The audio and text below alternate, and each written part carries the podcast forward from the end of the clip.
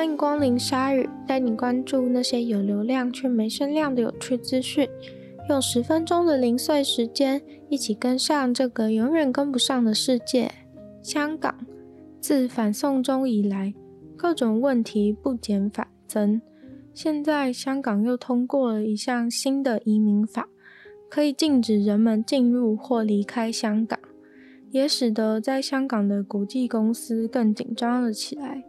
这项法律通过的时候是完全没有反对意见的，毕竟北京方面在经过了香港人的民主抗争以后，已经把香港的一国两制渐渐渐渐的改变成跟中国其他省份一样的状态。民众、律师和企业老板都针对这个法案提出过意见和警示，因为这个法案当中赋予了香港的移民机关莫大的权力。像是他们可以为了阻止某人登机而把他抓起来，不需要经过法院许可，也不需要请示任何人，移民机关自己就能够单独执行。等于说，移民机关的首长就能够独揽生杀大权。又因为这项法案在文字上的描述非常的笼统，就代表说，其实如果移民机关想要的话，他们很容易可以在他们想要的时间点，对他们想针对的人进行逮捕。香港政府表示，这个移民法案只是为了要阻止非法移民而已，而且他们宣称只会用在移民入香港的人身上。但是法律的内文本身并没有限制政府的权利。专家说，用在想要出境香港的人身上也是完全可能的。其实，在中国的话，禁止出境是非常普通的。基本上，只要是一些异议分子、挑战政府的人，都可能被限制，而且不一定要是中国人哦。举例来说，有一位爱尔兰人，他就被禁止离开上海整整两年，只因为这位爱尔兰人他工作的公司的老板跟中国政府有法律纠纷。在中国政府的指引之下，香港政府已经比二零一九年抗争的时候还要更加的权威。像是中国去年在香港实施的国安法，就是为了要肃清反对分子，很多公务员也因为政治立场的原因被辞退。总之，这个移民法案首当其冲的，应该就是香港的难民。香港虽然只有核准一趴的难民。算是全世界比例最低的，而且香港的难民在他们申请还在跑的过程中，也不能够工作，因为经济困难的关系，生活环境也多半非常的恐怖。而这个族群在新移民法通过之后，很可能就会受到更不好的待遇。菜市场名是一件很严重的社会困扰。网络上的使用者名称都不能跟别人一样，但身份证上的名字却可以完全一样。大家应该都会希望自己是唯一的叉叉叉吧？于是，在美国就出现了一场为了争夺名字而存在的大战。人们称这场大战为 Josh Fight，也就是大家要来争夺 Josh 这个名字。在上周六，一大群 Josh 就全部都聚集到了 Nebraska 来开战。这场大战会举办成功的故事，都要回到一位来自 Arizona、今年二十二岁的 Josh。这位 Josh 在疫情期间非常的无聊，所以就在网络上找那些名字跟他一样叫做 Josh 的人，然后就传讯息密他说要不要单挑，这样。一开始感觉就是有一点屁孩的玩笑行为，而且他们决胜负的方式还是用剪刀石头布。总之，一开始他找了一位姓名都一模一样的 Josh 约在一个公园，于是两人就来到这边剪刀石头布，然后发起挑战的 Josh 他赢得了他的名字。后来这个搞笑的活动就扩大了，有一个群组里面加了一大堆 Josh 在里面。结果后来演变成，只要叫做 Josh 的人，谁都可以来现场参加。一开始的 Josh 本人被一大堆的响应吓傻了，不过他们也有通知警察，也有打算准备钱让输的人去改名字，感觉准备的也蛮周到的。结果后来竟然还加入了慈善的元素。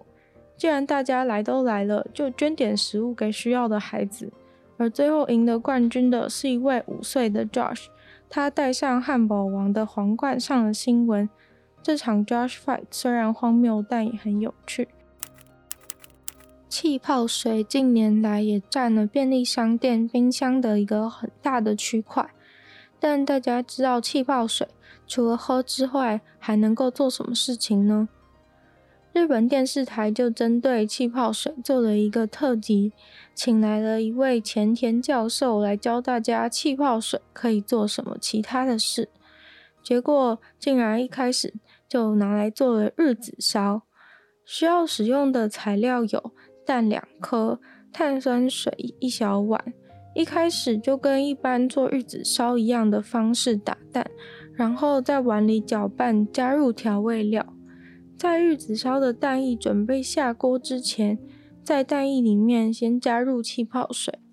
加入气泡水之后，不要过度搅拌，以免碳酸气体都跑光了。之后就用一般煎玉子烧的方式来煎就可以了。煎出来的成果拿来跟正常的玉子烧一比的话，就会发现有加气泡水的玉子烧体积明显比没有加的还要大。中间的孔洞比较多，因为都被碳酸气泡撑开了。吃起来的口感据说也跟原本完全不一样，会有像是海绵的蓬松感，很梦幻。前田教授表示，除了这种液体来做的食物加入气泡水可以有这种口感之外，像是如果是做松饼的话，原本的材料有松饼粉、牛奶和蛋。把牛奶一半的分量换成气泡水的话，一样只要在最后稍微搅拌一下，做出来的松饼也会有比较大的孔洞，比较蓬松。就连做汉堡排也可以使用这样的技巧，在使用液态材料的时候，稍微替换成气泡水就可以了。怎么突然变成厨艺小教室？不过很有趣，大家回去可以试试看哦。疫情中的乱象不胜枚举，从鲨鱼开播以来，也跟大家分享了非常多在疫情中奇奇怪怪的事情。而今天要来跟大家介绍的是，宣称可以治疗 COVID-19 的神奇药水。